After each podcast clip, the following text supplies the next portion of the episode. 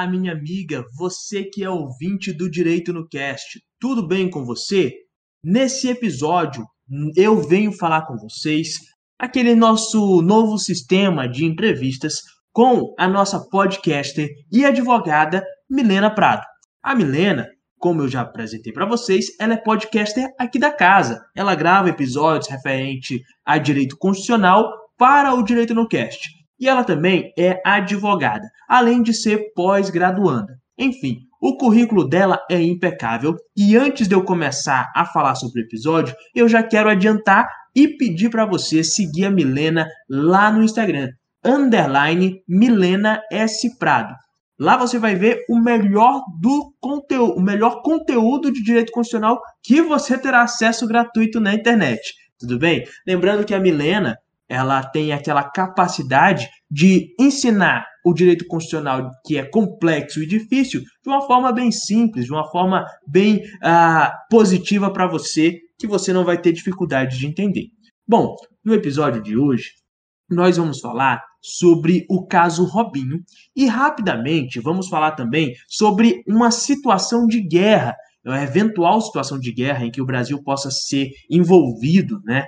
E aí quem vai estar respondendo essas coisas é a Milena, já que como constitu é, constitucionalista que ela é, ela tem toda a capacidade para estar falando sobre isso melhor do que eu, que sou um mero penalista. Bom, meus amigos, antes de passar a fala para a Milena, eu quero conversar com vocês e resumir de forma uh, bem resumida mesmo, né? Falar com vocês de forma bem resumida sobre o caso Robinho.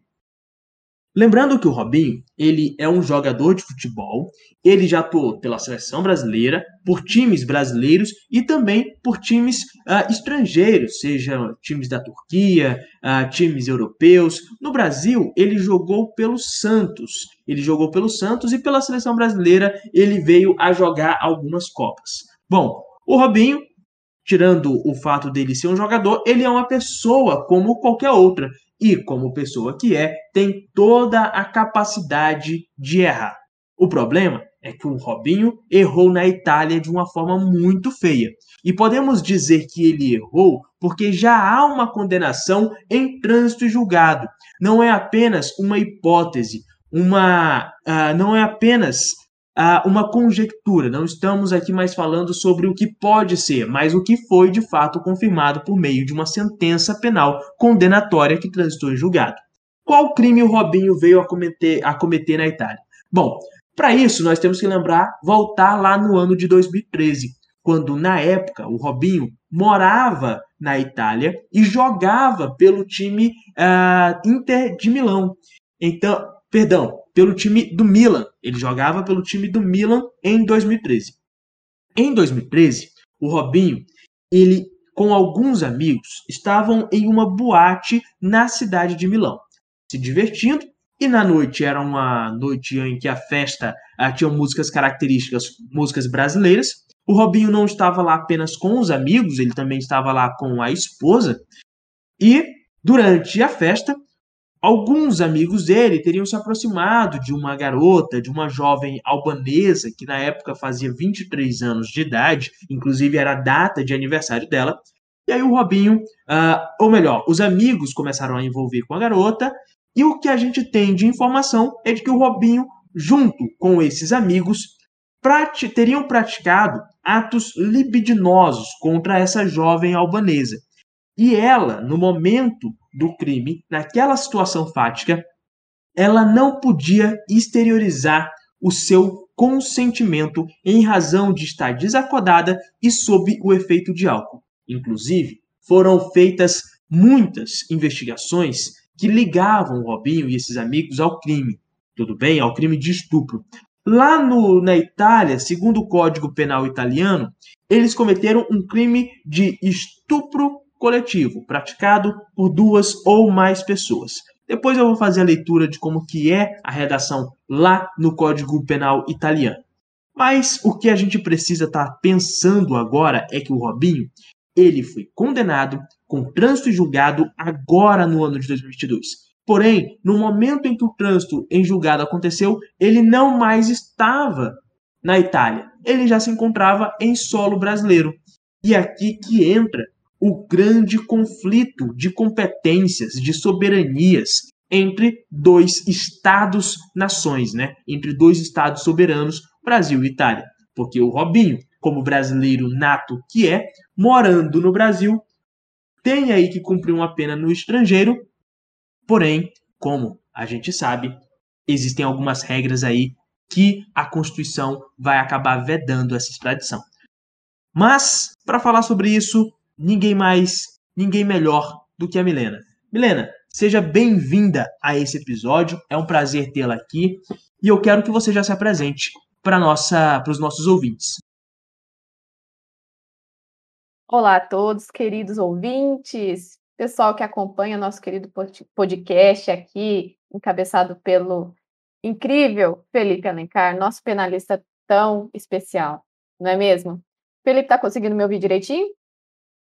Ouço perfeitamente. Joia! É um prazer estar aqui com vocês. É, como o Felipe já indicou, meu nome é Milena Prado, é, sou advogada, sou bacharel em Direito, portanto, sou pós-graduanda em Direito Civil e Empresarial, e estou aqui fazendo a minha participação né, neste episódio, porque Direito Constitucional é a minha área de atuação principal, parte de estudos, pelo menos, é a área que eu mais sou apaixonada, e faz o sentido, né? Porque ele rege tudo. Direito constitucional é muito importante. Tanto é que hoje trataremos de assuntos não só da Constituição, mas também que envolve direito penal e outras situações, direito civil. Por isso é muito legal você me acompanhar no Instagram, que lá eu trago essa, essa, esse entendimento, né, de que direito constitucional não tem que ser tão difícil assim. Direito constitucional não pode ser temido, porque ele é a base de tudo. E lá no meu Instagram, que é arroba Milena S. Prado, eu estou sempre postando várias matérias simplificadas de direito constitucional e comentando casos concretos. É, depois nós iremos falar rapidamente sobre o caso de guerra, mas eu já antecipo que eu fiz uma postagem comentando rapidamente acerca da dignidade da pessoa humana nesse, carro, nesse caso de guerra né, entre a Ucrânia e a Rússia. Então não deixa de me seguir lá e seguir o podcast também. Eu tenho certeza que será de grande valia para você.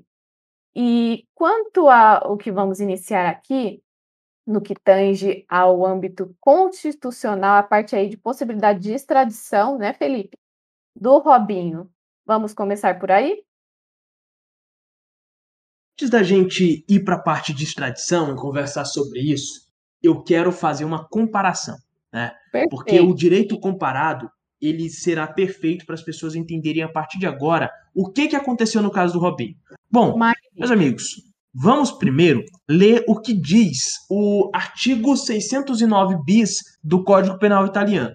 Bom, já dá para ver que a nomenclatura lá no Código Penal Italiano é diferente da nossa. Mas lá diz o seguinte: qualquer um com violência ou ameaça, ou mediante abuso de autoridade, obriga outro a ter ou sofrer atos sexuais é punido com a reclusão de 5 a 10 anos. E aí tem uma continuação. Quem induz alguém a ter ou sofrer atos sexuais está sujeito à mesma pena. E aí temos duas hipóteses, né? Hipótese 1, abusando das condições de inferioridade física ou psíquica da pessoa ofendida no momento do fato. Ou 2, né? A hipótese 2, enganando a pessoa ofendida ao substituir o culpado por outra pessoa. O que o Código Italiano, o Código Penal Italiano, vem dizer pra gente aqui, que o Robinho acabou cometendo, né? Porque o crime, a conduta dele ah, foi é, intitulada como essa conduta aqui, como essa, esse tipo legal, ele teria abusado das condições de inferioridade física ou psíquica da pessoa ofendida no momento do fato. Isso porque a vítima ela estava alcoolizada, ela estava inclusive desacordada e teria sido esse o motivo. E aí, como a gente vê, a pena é de reclusão de 5 a 10 anos. Mas como que é isso no Código Penal Brasileiro? Bom, no Código Penal Brasileiro nós temos o artigo 213, que trata sobre o crime de estupro. E o crime de estupro no Brasil, ele nada mais é do que a redação da seguinte forma: constranger alguém, mediante violência ou grave ameaça, a ter condição carnal ou praticar ou a praticar ou permitir que com ele se pratique outro ato libidinoso. E a pena é reclusão de 6 a 10 anos. Aqui a gente já consegue imaginar, já consegue perceber de cara que nos dois tipos legais o que há necessidade, o que há necessário aí para, o que é necessário para configurar o crime de estupro é a, é a condição carnal, certo? Ou o ato libidinoso, né? Uh, com violência ou ameaça, tudo bem? Então a gente tem essa pacificação, vamos dizer assim, entre os dois países. Mas a primeira diferença que a gente já consegue perceber é a diferença da pena. Enquanto na Itália a pena mínima é de 5 anos, aqui no Brasil a pena mínima é de 6 anos. Porém, como eu disse para vocês inicialmente, o Robinho, lá na Itália, está sendo acusado por estupro, foi acusado e condenado pelo é, crime de estupro uh, coletivo, né, praticado uh, por duas ou mais pessoas. Aqui no Brasil, nós temos um tipo uh, penal justamente para isso. Tipo penal esse que, no caso do Robinho, se o crime tivesse acontecido no Brasil em 2013, não poderia ser aplicado. Isso porque a gente sabe que a lei penal ela não retroage, salvo para beneficiar o réu. Mas espera aí, o que, que eu estou falando aqui que vocês têm que ter em mente? Vamos lá no artigo 226 do Código Penal, que trata sobre a hipótese de aumento de pena do crime de estupro, aqui 213, 213, tudo bem? Diz o seguinte a redação: a pena é aumentada, inciso 4, de 1 a 2 terços se o crime é praticado, a linha A, mediante concurso de dois ou mais agentes. Então aqui a gente fala sobre o estupro coletivo. O que, que acontece? Por que, que essa redação não poderia ser aplicada ao caso do Robinho uh, se o crime tivesse acontecido em 2013 aqui no Brasil? Porque o estupro coletivo ele só veio aparecer no Código Penal pela, ah, foi incluído pela Lei 13.718 de 2018. Então, como a lei penal aqui ela piora de alguma forma a situação do réu, e isso após a, a data do fato, a lei penal não pode retroagir, porque não beneficia o réu de nenhuma forma, de nenhuma forma. Tudo bem? O que a gente pode até falar aqui é sobre a redação que já existia à época, porque foi incluída por uma lei de 2005 que é um aumento de pena de quarta parte se o crime é cometido com concurso de duas ou mais pessoas. Então a gente pode falar sobre essa, uh, essa, esse aumento de quarta parte, né? Seria aí de um quarto da pena a, a qual ele foi condenado. Mas a gente não teve a condenação no Brasil. O que a gente teve foi uma condenação na Itália. De, em momento nenhum houve uma investigação em terras tupiniquins, em terras brasileiras, para poder averiguar, e muito menos o processo correu aqui, porque se pelo menos o processo tivesse corrido no Brasil, dificilmente o Robinho uh, iria ter como se safar estando aqui uh, no Brasil, beleza? E é por isso que a gente entra numa grande questão. Depois da gente ter feito esse, essa comparação entre o direito italiano e o direito brasileiro, a gente tem uma grande questão. E é a questão que revolta algumas pessoas e que a outras, ao invés de revoltar, na verdade, é, tranquiliza, porque traz uma segurança jurídica, certo? Qual que é a questão? A questão da extradição.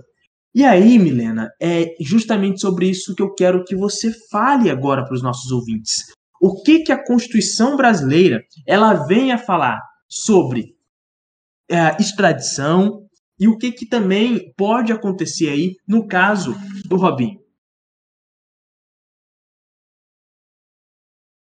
Pois bem, a extradição, como vocês devem saber, mas já adiantando para vocês aqui neste podcast, é uma medida excepcional. Não é uma regra que se extradite toda e qualquer pessoa em situação aí de processo que está correndo ou que foi condenada já para ser extraditada para outro país. A nossa Constituição, ela reprime muito as possibilidades de extradição. E ela vem expressa no artigo 5 inciso, aí vocês vão ah, vocês vão ter que me perdoar aí, porque é LI. LI é, é Felipe, o que, que é? 50? 51? 51, 51. Perfeito, então. É, o, na numeração romana, gente, às vezes foge, tá bom? Mas vamos continuar com o conteúdo. Ele indica que nenhum brasileiro será extraditado, salvo naturalizado, em caso de crime comum praticado antes da naturalização ou de comprovado envolvimento em tráfico ilícito de entorpecentes e drogas afins, na forma da lei. Então, percebam que logo no início deste é, neste artigo, ele indica que somente brasileiros naturalizados podem ser extraditados, né? Ou seja, porque ele fala que nenhum brasileiro será extraditado, salvo naturalizado. No caso de Robinho, ele é um brasileiro nato.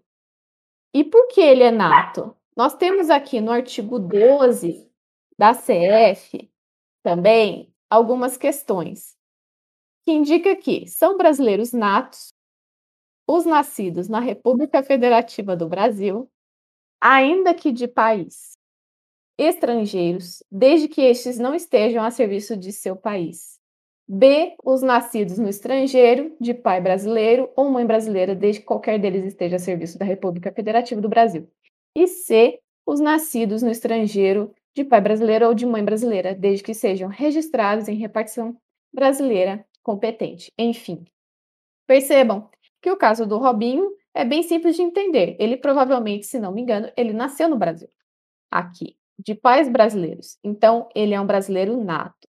E daí surge o primeira, pr primeiro é, dificultador né, dele ser condenado, dele cumprir pena, porque condenado ele já foi, melhor dizendo, mas ele cumprir a pena que ele teve para si lá na Itália. Como Felipe bem indicou, ele já não está mais em território italiano.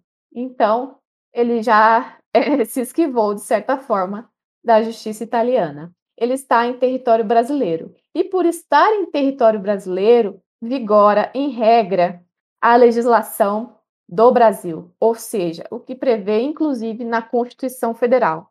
Isso vem de uma questão de soberania mesmo, soberania dos estados.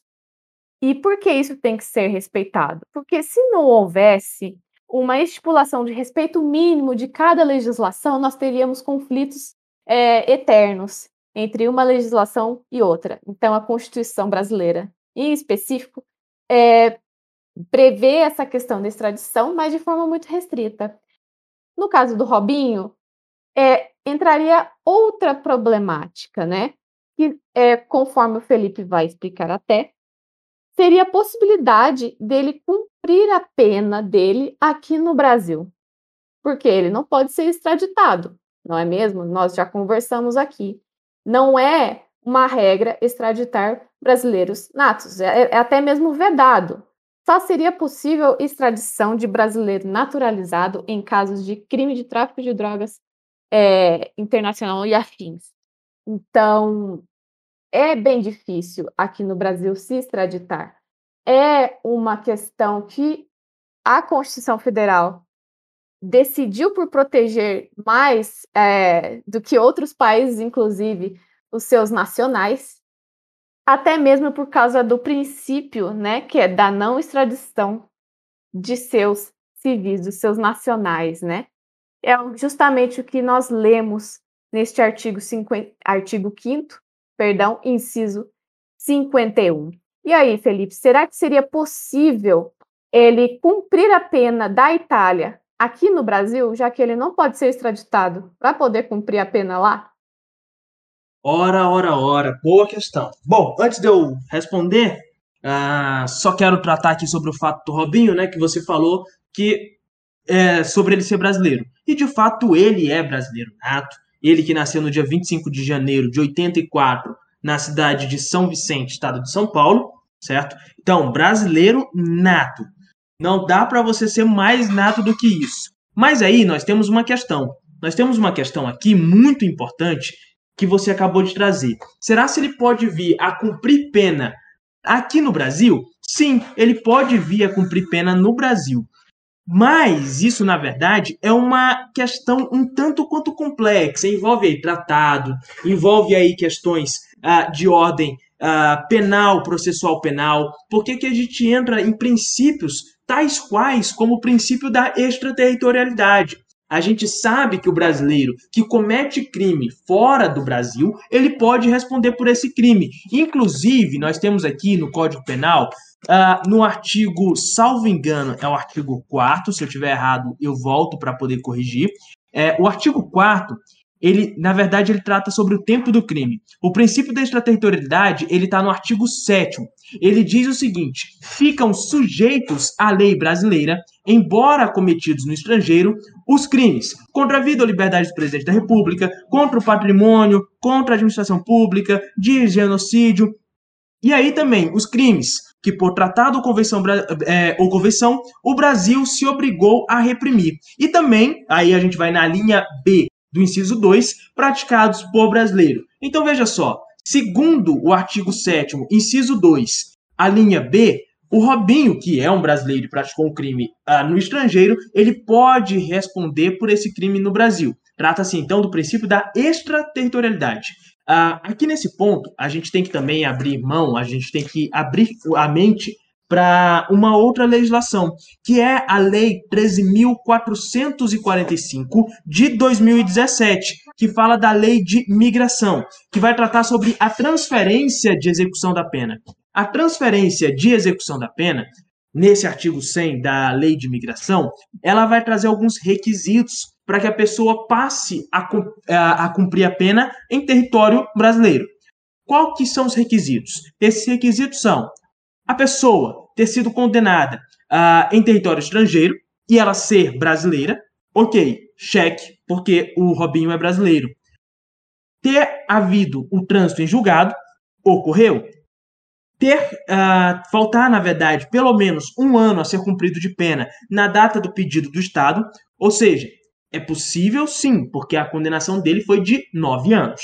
Se o fato punível por, aliás, se o fato for punível em ambos os países, bom, e o crime de estupro ele é ele tanto é crime no Brasil quanto na Itália. Então, OK. E aí se houver tratado ou promessa de reciprocidade. E existe no Brasil sim um tratado que visa a cooperação entre os dois países, né? Com, entre o Brasil e a Itália. Esse tratado que foi uh, retificado pelo Congresso Nacional em 92 e foi promulgado pelo presidente da República em 1993, ah, na forma do decreto 862 de 93. Aqui a gente só vai entrar numa questão muito interessante, porque a lei de imigração, que traz esses requisitos que eu acabei de ler para vocês, ah, existe uma, uma forte divergência na doutrina. Porque uma parte da doutrina diz que a lei de imigração ela somente se aplica ao brasileiro que seja uh, naturalizado ou ao estrangeiro. Não se aplica ao brasileiro nato. Isso porque o brasileiro nato ele não é um migrante no Brasil, entende? Então seria de forma bem sucinta, de forma bem resumida, esse o motivo. Isso é o que parte da doutrina diz e, segundo essa parte da doutrina, não poderia ser aplicado. Se não pode ser aplicado, então todos esses requisitos aí, pouco importa sabermos ou não, porque não se aplica ao caso do Robinho, segundo essa parte da doutrina. O que nós podemos ter em mente também é que o Robinho ele pode responder no Brasil, sim. Mas por quê? Por conta de alguma lei uh, esparsa lei extravagante? Não, simplesmente pelo princípio da extraterritorialidade presente no Código Penal no artigo 7 porque ele cometeu um crime lá. O que que aconteceria então? Haveria uma cooperação entre o Estado brasileiro e o Estado italiano para que esses dois países eles venham a cooperar o que tem de investigação, o que foi investigado até o presente momento.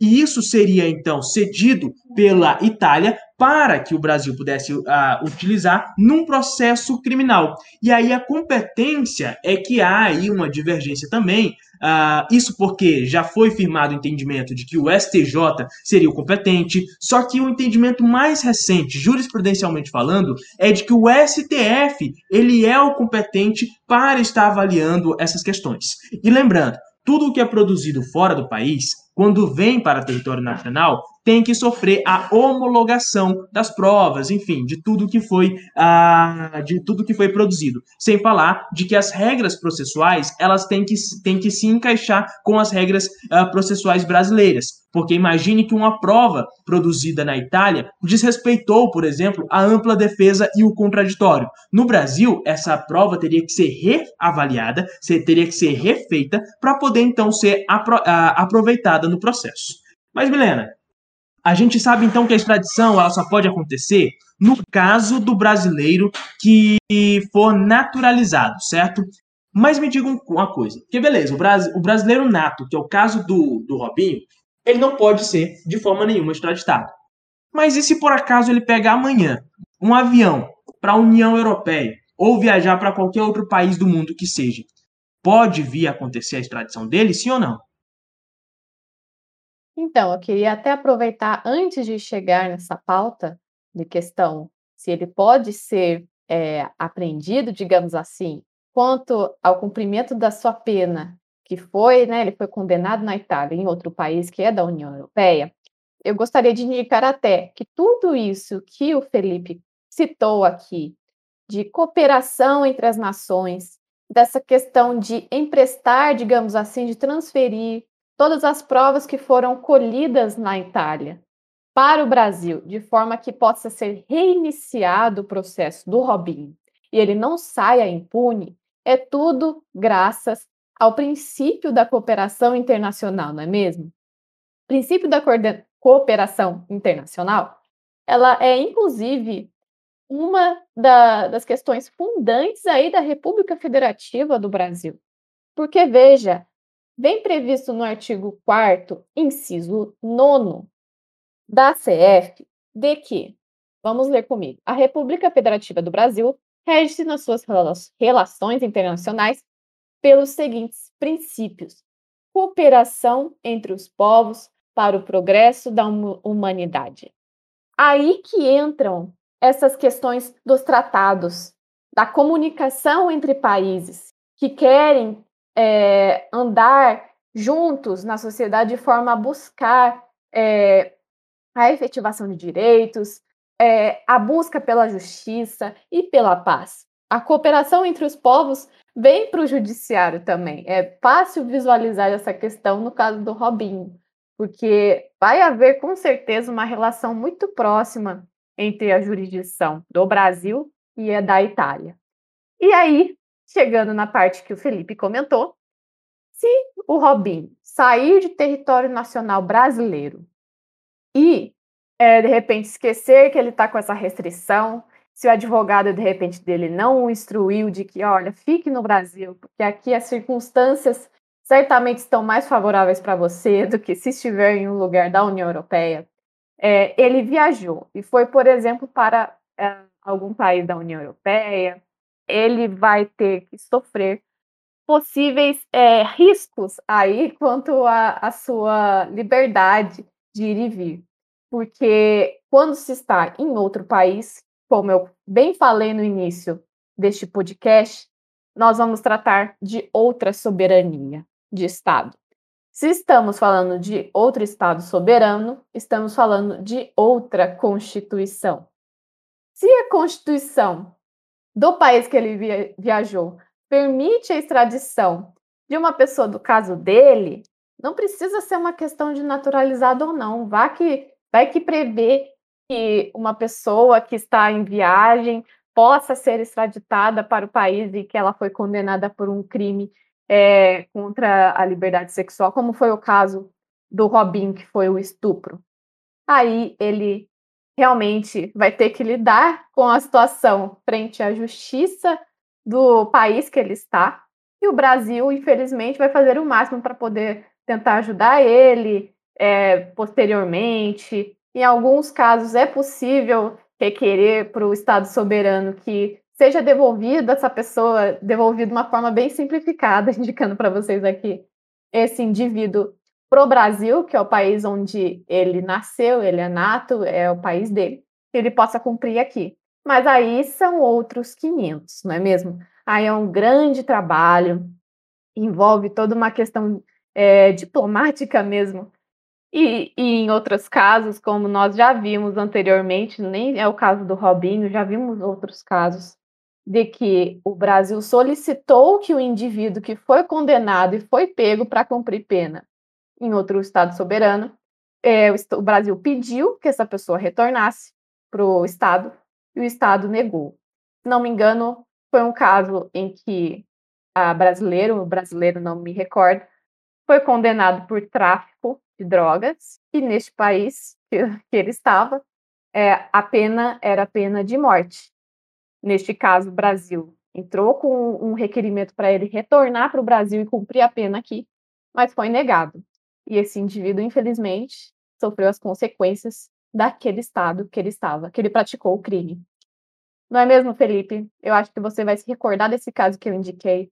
Mas o Felipe, o Felipe, o Robinho, se eu fosse ele, eu tomaria muito cuidado em suas viagens, porque estando no Brasil, a situação dele está mais favorável, querendo ou não, pensando em questões de defesa, né, do advogado do Robinho.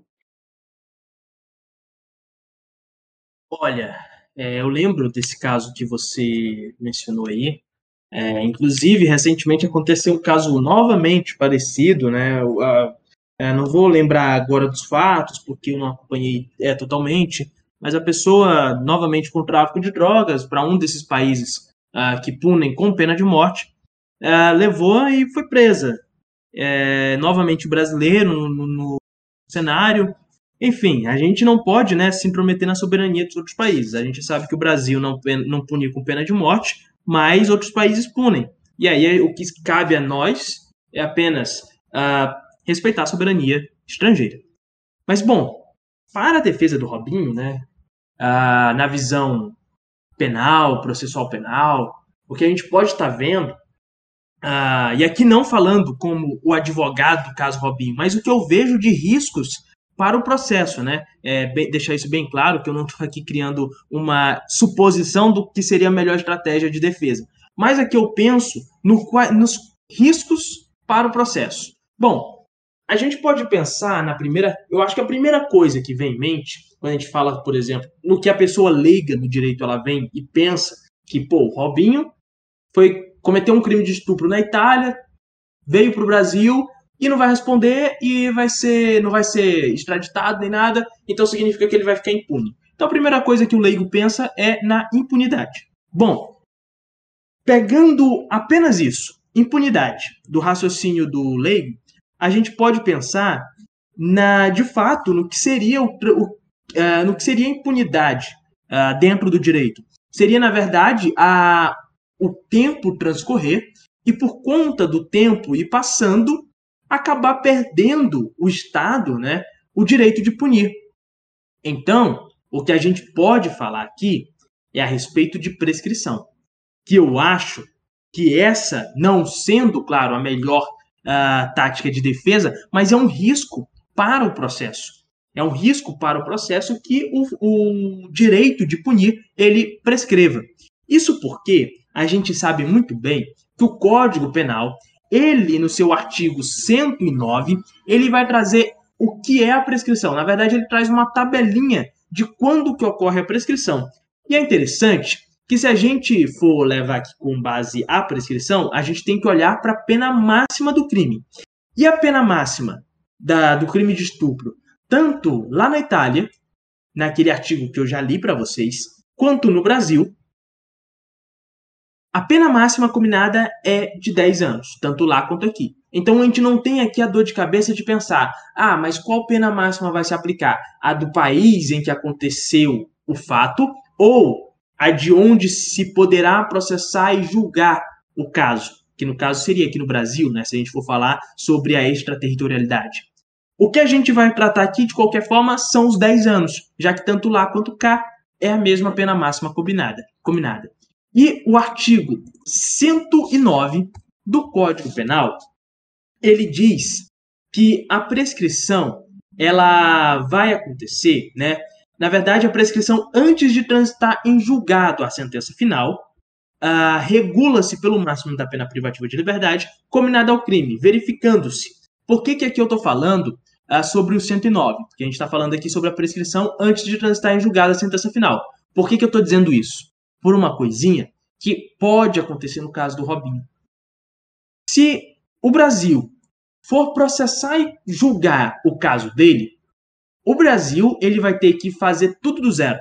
Então, vai ter que ter toda a fase de conhecimento, desde a denúncia, recebimento da denúncia, audiências que forem necessárias e, por fim, o um julgamento, em primeira instância.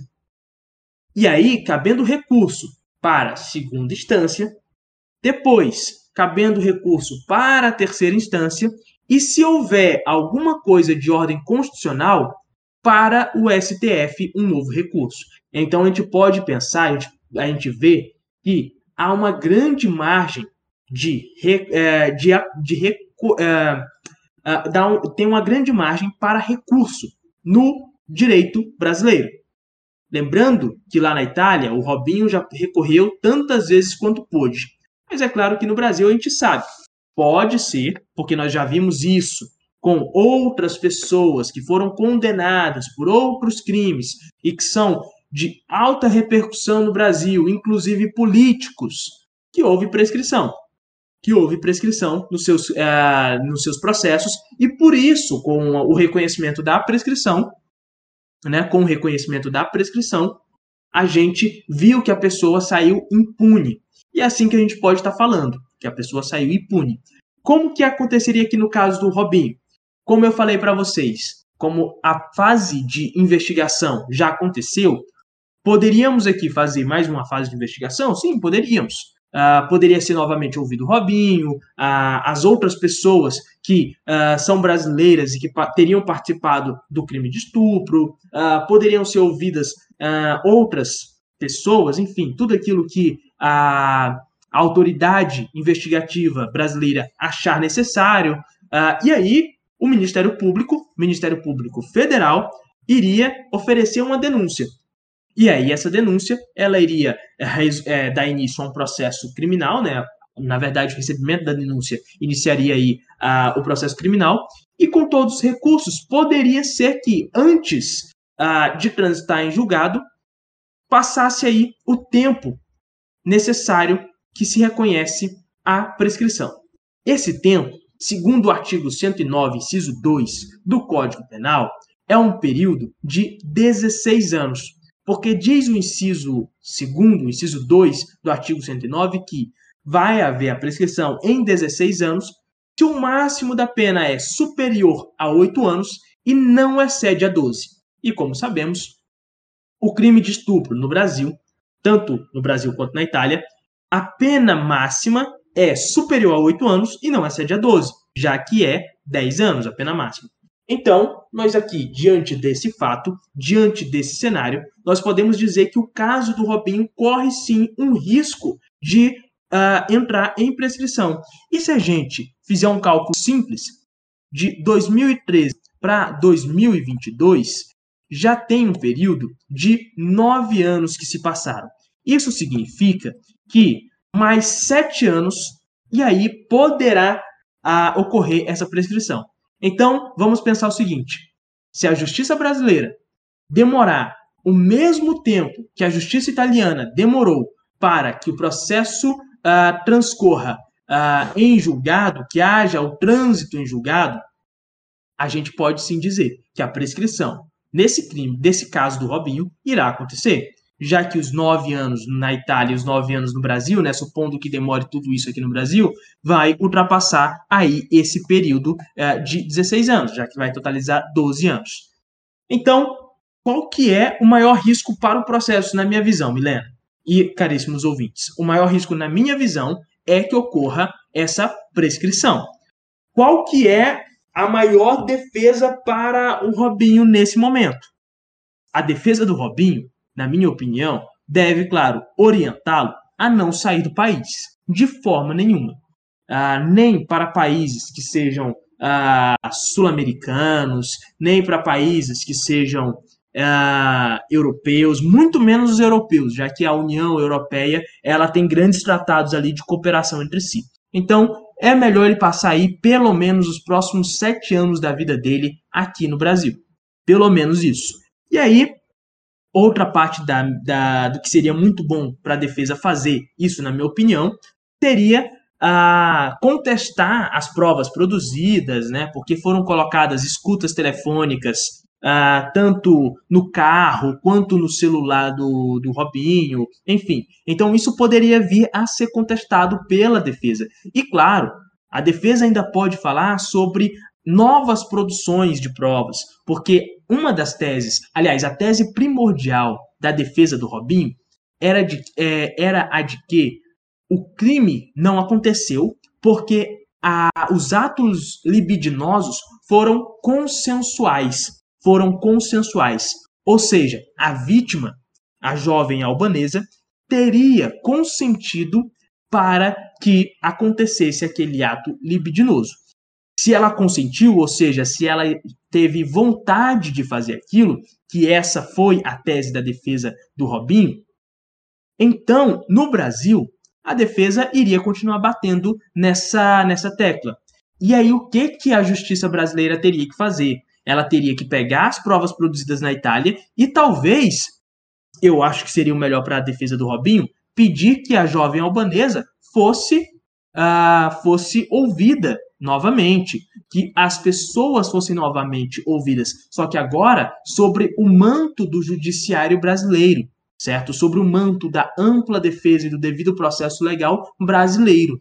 Uh, esses, é, essas formas de você repro, reproduzir as provas, fazê-las novamente, só que agora em território nacional, podem ser, sim, uma das melhores formas da defesa do Robinho uh, acabarem atuando para a absolvição dele. E se não acontecer a absolvição, se o processo demorar, como eu já falei, pode acontecer a prescrição, certo? Bom, dito isso, dito isso que eu tenho como visão do que é a de defesa, o que é de mais pertinente para a defesa do caso Robinho, eu quero saber de você, Milena. Se você tem mais alguma consideração, algo a mais que você queira falar na visão constitucionalista, ou de repente, mesmo na visão penal, se algo veio à sua mente agora, que você queira falar para os nossos ouvintes. Claro, vamos concluir essa parte aqui do nosso podcast. É, na minha visão agora, passando a uma parte mais pessoal, tá bom?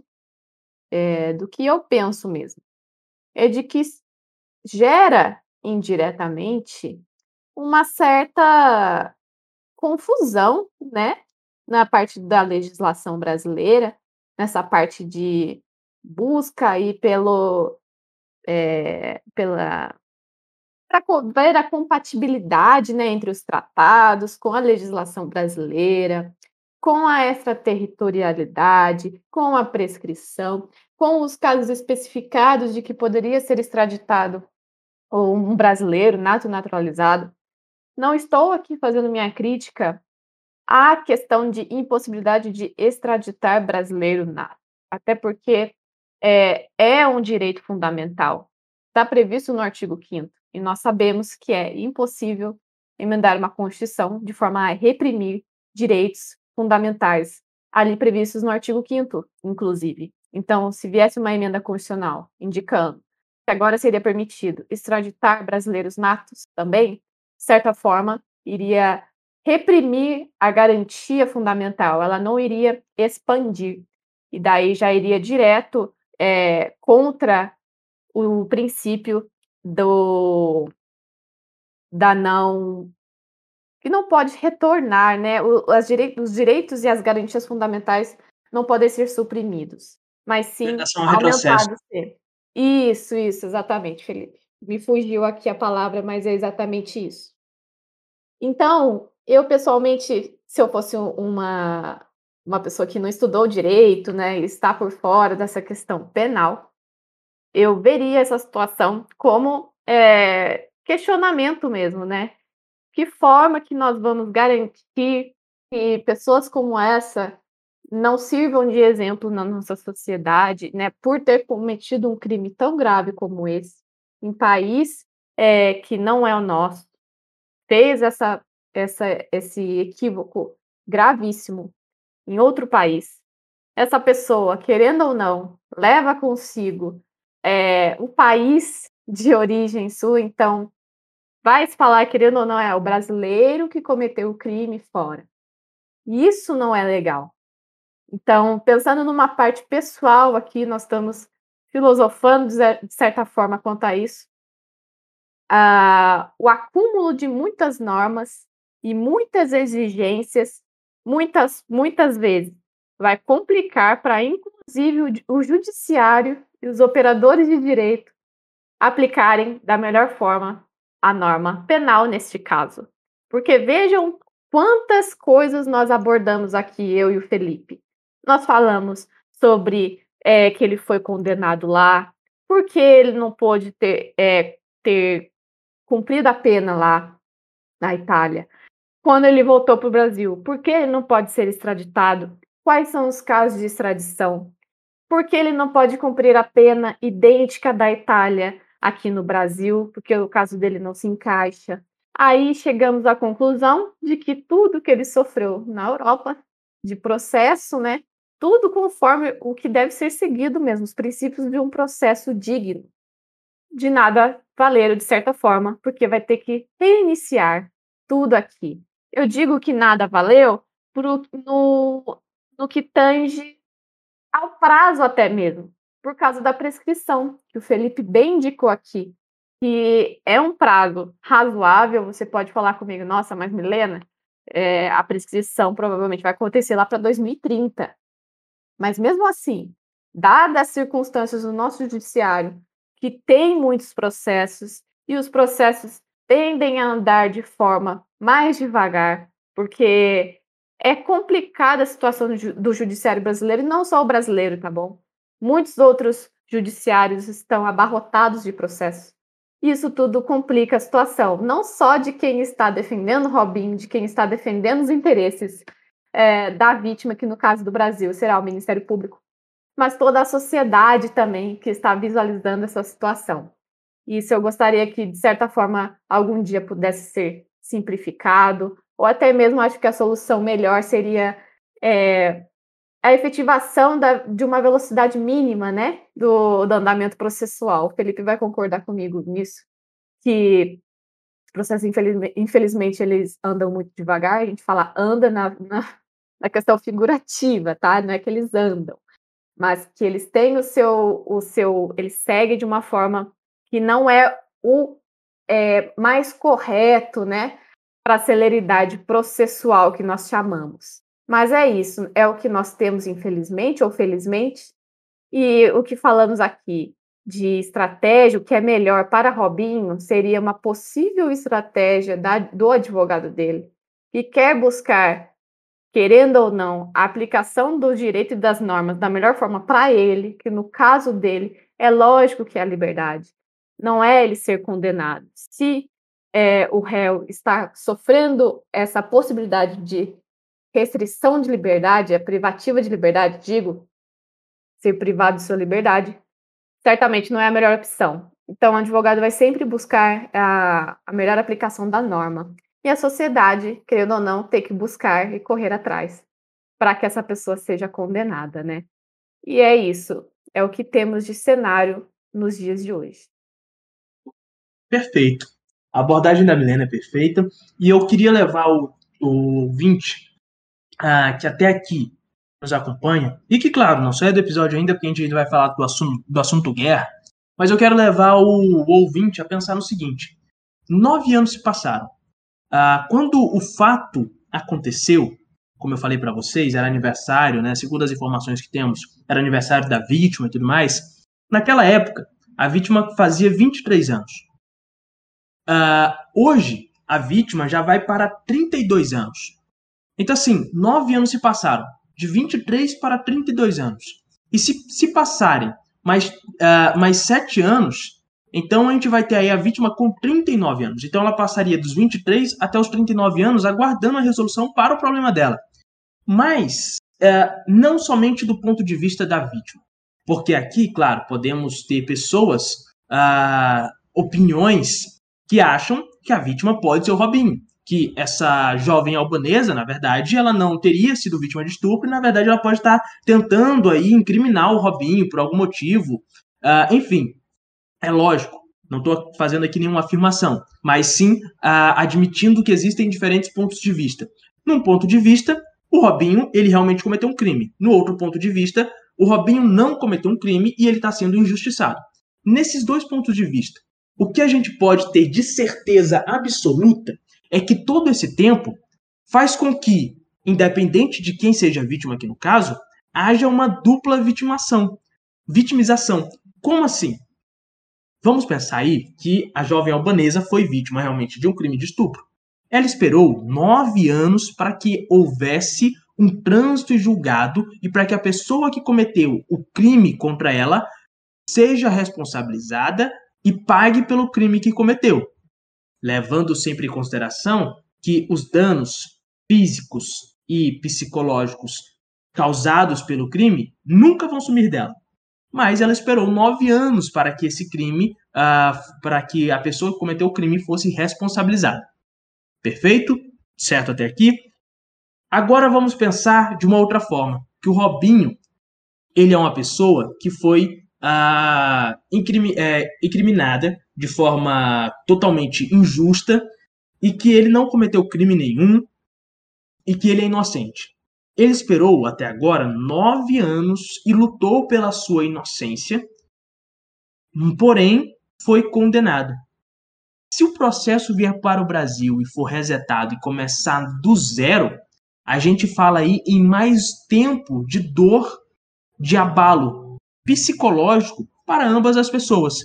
Seja para o Robinho, que acredita ser inocente porventura seja, seja para a vítima que porventura realmente seja vítima. E outra coisa, o Robinho, vamos passar para o, o cenário em que ele realmente é culpado. Ele está sendo, uh, ele está respondendo por esse crime desde quando a acusação apareceu.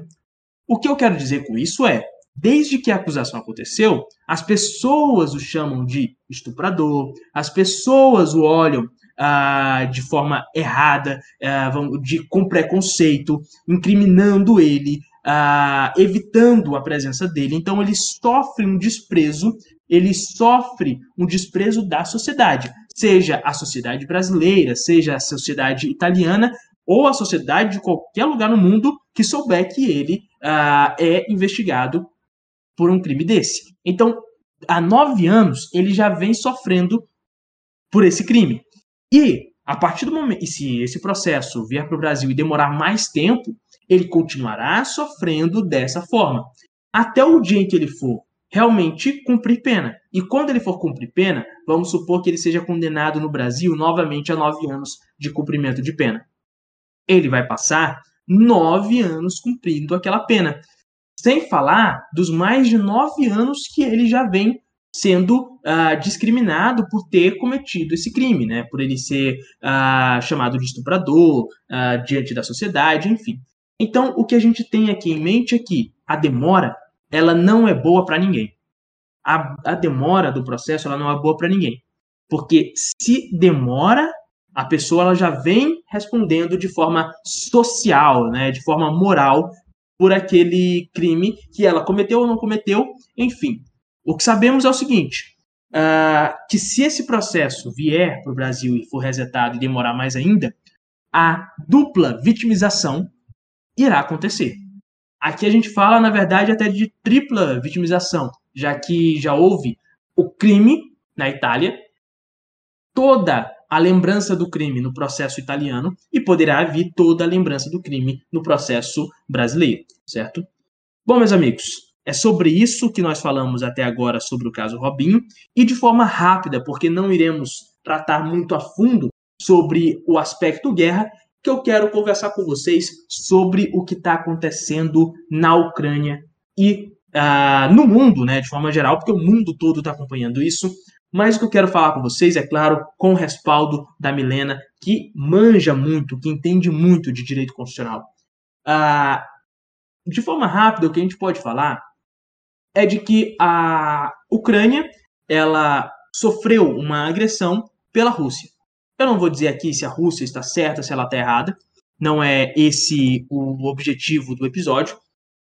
Enfim, houve uma agressão russa e a Ucrânia e a Rússia estão em guerra.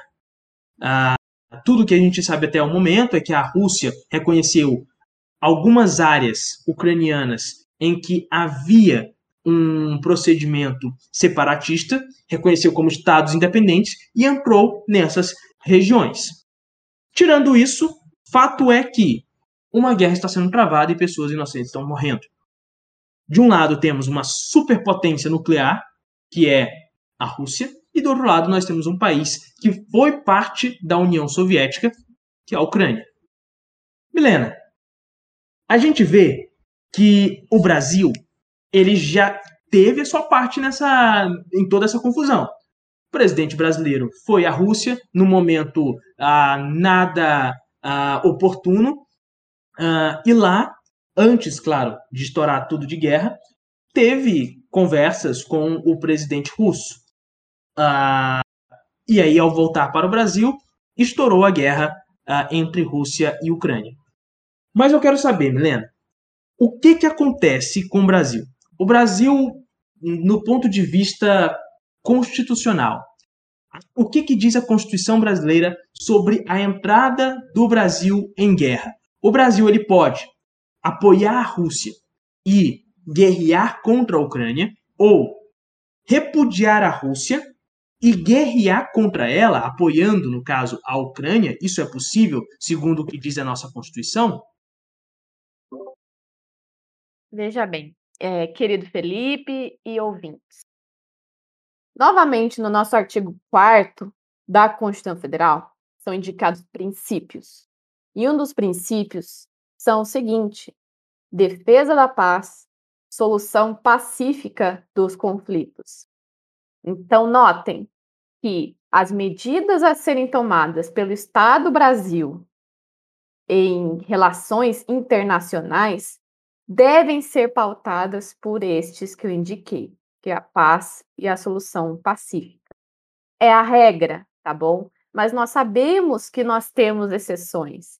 Existem momentos que, por exemplo, nós temos que defender a nossa pátria de invasões externas, né? Então, não havendo possibilidade de negociação, como eu ouvi em noticiários mais recentes quanto à Ucrânia e à Rússia, que infelizmente inicialmente não conseguiram fazer um acordo entre si para cessar aí as agressões injustas entre ambas, porque nós sabemos que as duas nações, quando entram em conflito, em guerra, saem é, prejudicadas. E não só as duas. Hoje em dia, de forma tão interconectada que são os países, de uma forma globalizada, todos nós saímos no prejuízo de situações em que, infelizmente, não se prega uma negociação, um pensar antes de agir. Infelizmente, todos nós temos que lidar com essa situação. E quando o Felipe comentou sobre o Brasil apoiar Ucrânia ou apoiar Rússia, nós estamos tratando de um assunto que, na verdade, foge um pouco do âmbito, âmbito constitucional, porque eu vou indicar aqui os fundamentos para se declarar uma guerra, quais que são os requisitos para o Brasil entrar em guerra contra outro país.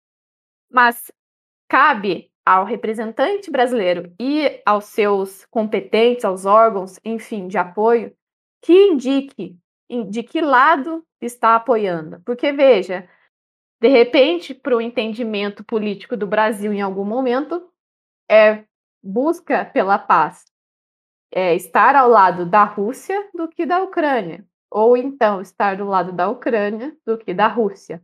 Vejam que é um teor mais político, mais é, numa base sociológica, né, de que pauta o Brasil quer é, pregar, que ele quer respeitar.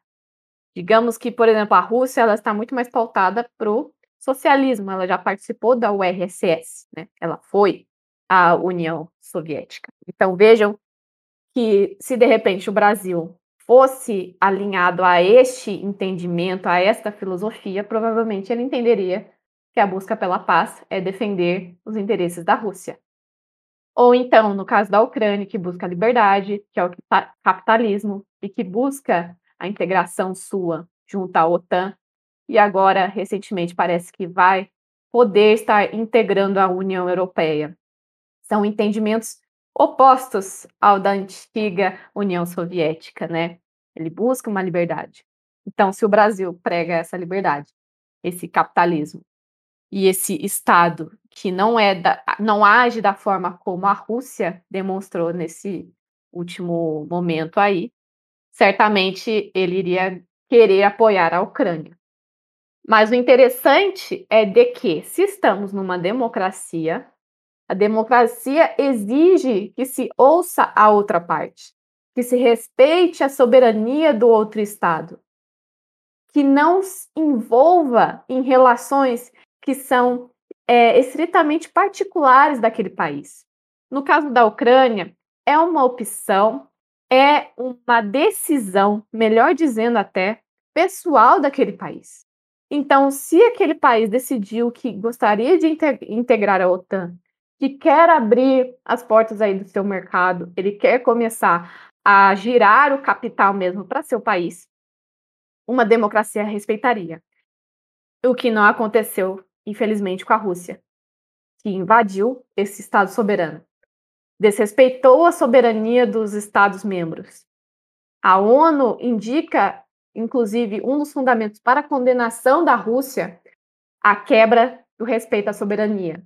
Se não temos a soberania no mundo sendo respeitada, nós não temos nada.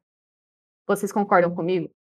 É muito mais fácil nós estarmos em um momento em que qualquer Estado pode invadir o outro, não respeitando a soberania. E a democracia, logicamente. O Estado brasileiro, ele é uma república federativa democrática de direito. É uma democracia o Brasil. Então, ao meu ver, está muito mais alinhado ao dever do Brasil estar ligado ao, ao posicionamento da Ucrânia, que preza a democracia, que preza é, o não cumprimento dos tratados internacionais, do que da Rússia, que foi em contramão a tudo que se tem na Constituição Federal Brasileira, que vai contra todas as questões da, do, da Convenção Interamericana de Direitos Humanos, toda essa questão. Então, essa parte política, eu indiquei até o meu posicionamento, mas é um posicionamento que também é um pouco pautado pela Constituição, porque tem um embasamento, vocês percebem? O Brasil ele pode até escolher, de, de, dependendo da forma que ele está entendendo sua Constituição Federal, um lado ou outro mas ele, em regra, tem que pregar a paz. E não sendo possível a paz, nós temos que, é, infelizmente, declarar uma guerra. É, nós precisamos respeitar o indicado no artigo 84, inciso 19. Vejam que ele fala que compete privativamente ao presidente da República. Então vejam que o competente para exclusivamente, hein? É, só, é somente ele para declarar uma guerra será o presidente da República, ou seja, ou seja, o chefe do executivo no Brasil, tá? Aí nós vamos para o inciso: declarar guerra no caso de agressão estrangeira. Então vejam que precisamos de uma situação em que houve aí uma agressão. O outro estado atacou aqui o Brasil. Então, vamos supor que nessa situação que nós estamos vivendo, infelizmente, a Rússia é, vê uma situação que tem que atacar o Brasil e ataca o Brasil, né? Cai um míssil aqui, deixa muitos feridos é, e traz outras lesões a vários direitos, garantias fundamentais, enfim. Aí seria um caso, tá bom? Agressão estrangeira. Outro caso também, outra questão, na verdade, requisito que deveria ser cumprido, será autorizado pelo Congresso Nacional ou referendado por ele. Então, precisa ter um trâmite no Congresso Nacional, ou um referendo, no caso, né? Porque é, eles precisam checar quanto à legalidade dessa declaração de guerra. Não é qualquer situação que nós podemos declarar guerra. E o Congresso Nacional, que é, representa também outra esfera do poder brasileiro, ele precisa também estar aquém do que está acontecendo e verificar se tudo que está o, o presidente decidindo está de acordo com os interesses da coletividade, no caso do Brasil, dos brasileiros, mais especificamente. Não somente os brasileiros, né? Que nós temos muitas pessoas também que não são brasileiras que moram aqui, mas vocês entenderam, as pessoas que residem aqui.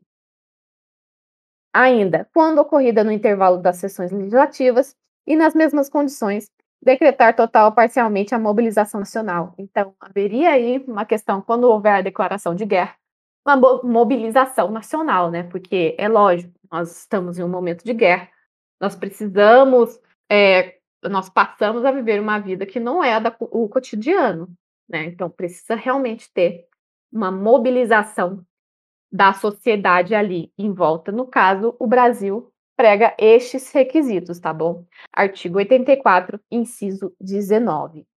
Bom, Milena, e tudo isso que você está me falando sobre a possibilidade de guerra é interessante porque a gente vê que dentro, da, dentro as, dentre as competências, uh, competências privativas do presidente da República, uh, lá no artigo 84 né, da Constituição Federal, uh, a gente vai ver que cabe ao presidente da República, uma única pessoa, declarar guerra.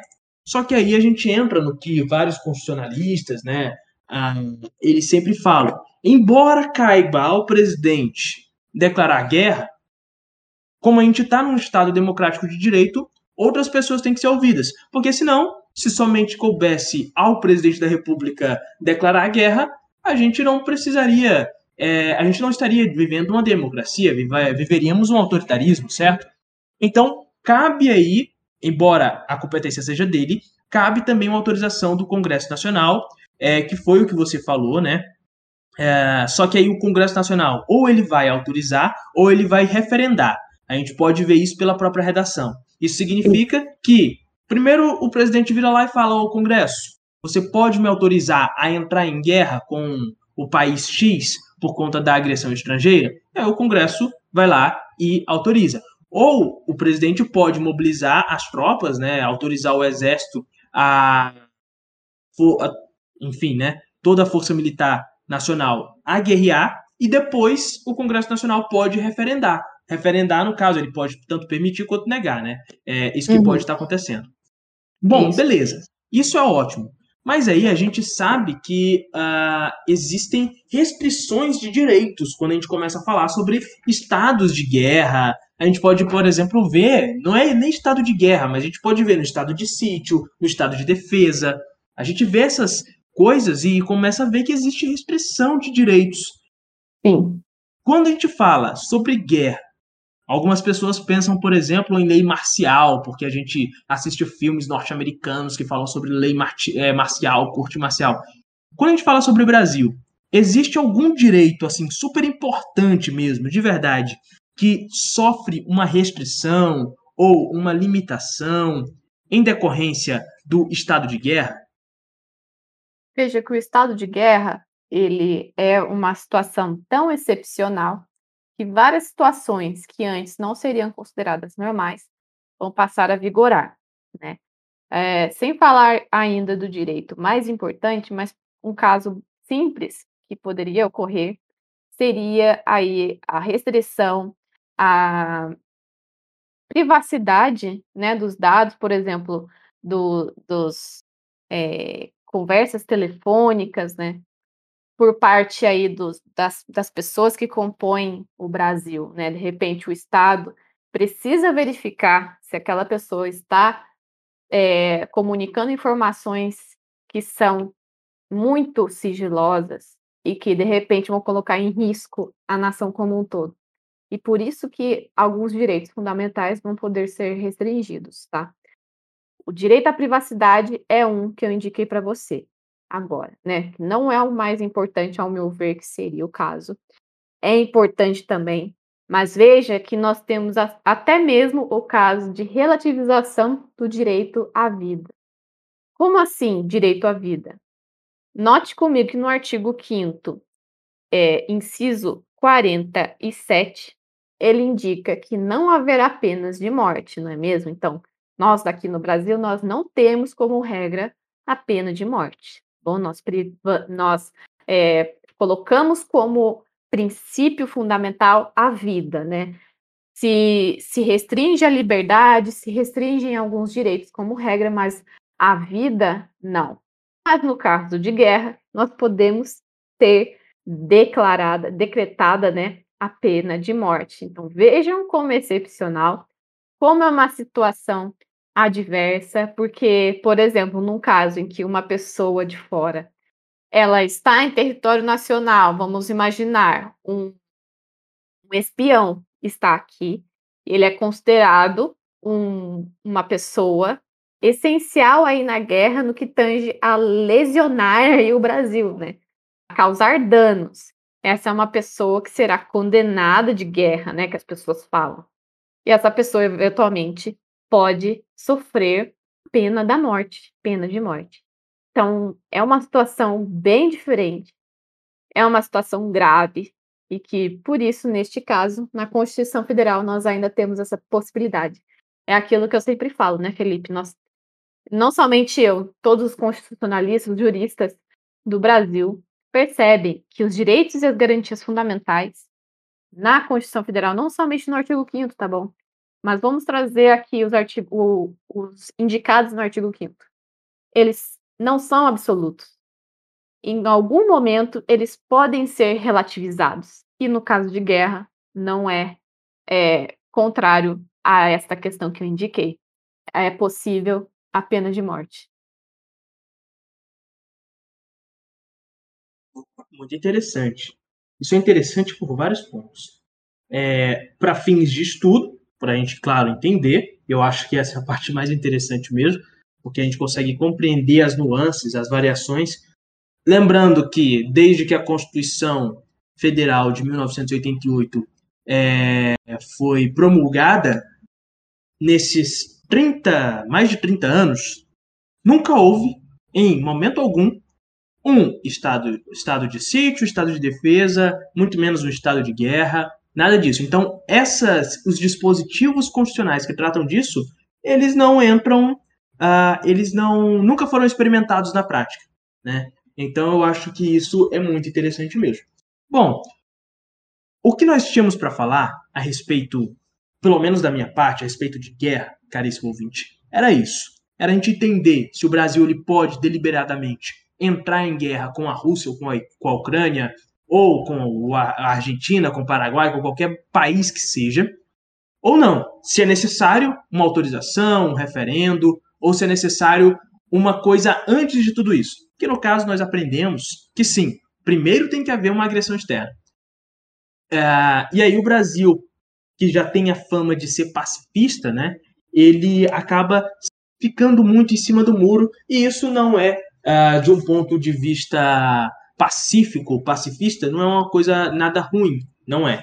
Uh, e como o Brasil, ele, por exemplo, não faz parte da OTAN, ele acaba não se sujeitando ao que a OTAN é, estabelece, né? que no caso de agressão contra um país membro da OTAN, toda a OTAN é agredida. Né? Então, como o Brasil não é parte da OTAN, uh, se a Ucrânia, porventura, vier a entrar para a OTAN, e aí essa agressão continuar contra a Ucrânia, o Brasil não vai ter que mandar tropas. Uh, o Brasil, claro, faz missões de paz, só que isso é através de comitês da ONU, então isso é outra coisa, não é nem previsão uh, propriamente da Constituição Federal, é, relacionada a comitês, a, a tratados é, que envolvem a ONU. Então, o Brasil ele é conhecido por ser pacifista e continuamos assim, pelo menos por enquanto, pelo menos até o momento aqui da gravação desse episódio. Milena, você tem alguma última consideração para fazer a respeito uh, do tema guerra? Eu diria que, felizmente, nós não temos a aplicação dessa parte da Constituição para nós aqui no Brasil, né, Felipe? Porque é, é uma situação que ninguém quer passar, né? Infelizmente, nós vimos essa essa questão que nós, ninguém imaginou, imaginou, na verdade, né? Eu falaria nós, se eu fosse ucraniana, né? Porque o pessoal estava falando, olha, eu nunca imaginei que isso poderia acontecer. E aconteceu. E nós temos a alegria, a sorte de não estarmos nos submetendo a uma situação tão grave como esta, de que temos que declarar guerra, é, enviar forças pessoais nossos aqui da aeronáutica, força militar, enfim, para é, lutar, enfim, defender o nosso país, defender o interesse do mundo, né? É uma situação muito chocante, né? Uma situação que nós, em pleno 2022, não imaginamos que veríamos após tantos estudos, tantas é, questões diplomáticas, questões de direito que já foram garantidas, que já foram é, verificadas mesmo, de que para que possamos prosseguir em prol do crescimento coletivo né, no mundo. Não estou falando somente do Brasil, tá? No mundo, no que tange a saúde, direitos fundamentais, tecnologia e relações humanas mesmo, nós não precisamos de uma guerra especificamente para isso. A guerra jamais será é, a primeira resposta em uma sociedade que preza a democracia.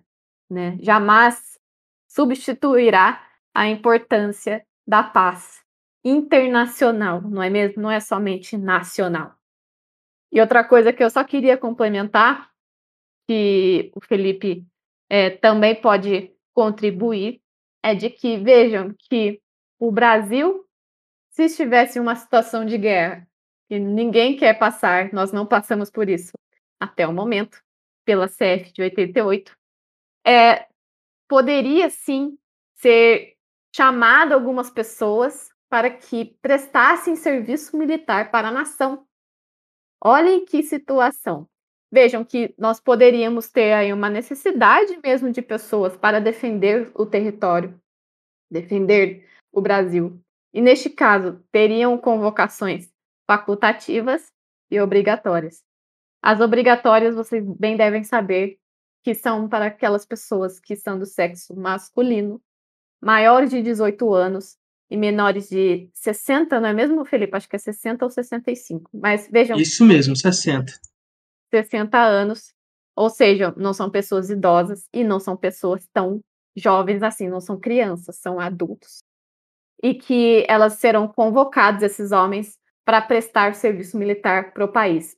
E as facultativas que eu estou falando aqui com vocês seriam as outras pessoas que, maiores de 18, lógico, quisessem auxiliar a defesa aí de sua nação, no caso, mulheres, é, pessoas 20, 20 e poucos anos que são mais jovens, ou as pessoas de 50 e poucos, por que não? Então, nós temos essa situação também, de que seria possível convocar pessoas do Brasil para lutarem assim como nós estamos vendo na Ucrânia, em que os homens maiores de 18 anos que não tenham enfermidade e que possam lutar são obrigados aí depois que convocados a prestar serviço militar, a ajudar na luta de defesa do seu país.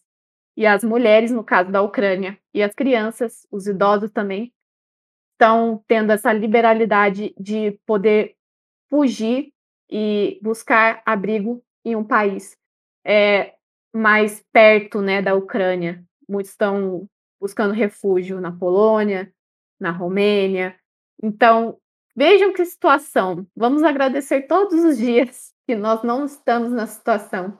Eu espero que nós não entremos jamais numa situação de guerra. Né? O Brasil é abençoado por não estar na situação que a Ucrânia está passando, mas isso não tira a nossa obrigação moral de dar apoio ao Estado efetivamente que preza aí a democracia, o Estado democrático de direito, que era, que ainda é a Ucrânia, e que eventuais ataques à democracia, à sociedade que quer crescer em busca aí de é, uma cooperação, porque guerra, não é mesmo? Não é por aí que o Brasil, por exemplo, vai se isentar de trazer manifestações a favor da Ucrânia. Como eu já indiquei para vocês, a Ucrânia é o que mais se aproxima do nosso modelo de Estado brasileiro. Então, até mesmo omissões em determinadas situações por parte de é, representantes, enfim, já seria questionável, porque é uma, uma obrigação e direito de todos aqui do Brasil é, usufruírem e buscarem a justiça e a democracia. Se você omite essa questão da democracia que está sendo violada, dos direitos e das garantias fundamentais, que tipo de visão nós temos então de garantia? Como nós estamos é, efetivando nossos deveres também? Porque veja, nós temos direitos, mas nós temos deveres também. Será que não seria um dever nesse momento, nós apoiarmos a, a pessoa que está sofrendo uma invasão indevida, esta é a minha frase final aqui para a gente pensar um pouco mais. E eu busco sempre conversar com vocês aqui de uma forma mais facilitada, porque é uma questão complexa, intensa, né, dessa questão de guerra, mas que infelizmente nós temos que conversar, né?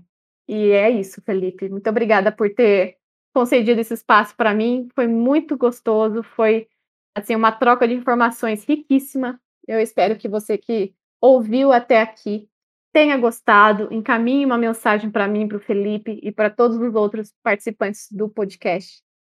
Falando se gostou, comentários, porque eu sei que são temas da, da moda, no sentido de que está ocorrendo agora, e eu sei que vocês têm dúvidas, nós temos dúvidas, e por isso nós estamos fazendo esse brainstorming, né, Felipe? Então, muito obrigada, viu? É com essas palavras da Milena sobre cooperação, responsabilidade e também sobre reflexos né, do que é ser um Estado democrático de direito que nós encerramos este nosso episódio. É um prazer sempre ter você, nosso caríssimo ouvinte, conosco. Uh, lembrando, vá à rede social, vá ao Instagram e siga a Milena no underline Milena S. Prado. E também me siga, underline Felipe.alencar, underline. E também o Direito no Cast, o Instagram desse podcast, que inclusive faremos publicações sobre esse episódio, sobre o que foi estudado nesse episódio, lá para o feed do Instagram, que é o arroba Direito no Cast. Meus amigos, minhas amigas, caríssimo ouvinte, muito obrigado pelo seu tempo, muito obrigado pela sua disponibilidade. Nós ficamos por aqui e até o próximo episódio do Direito no Cast. Até lá!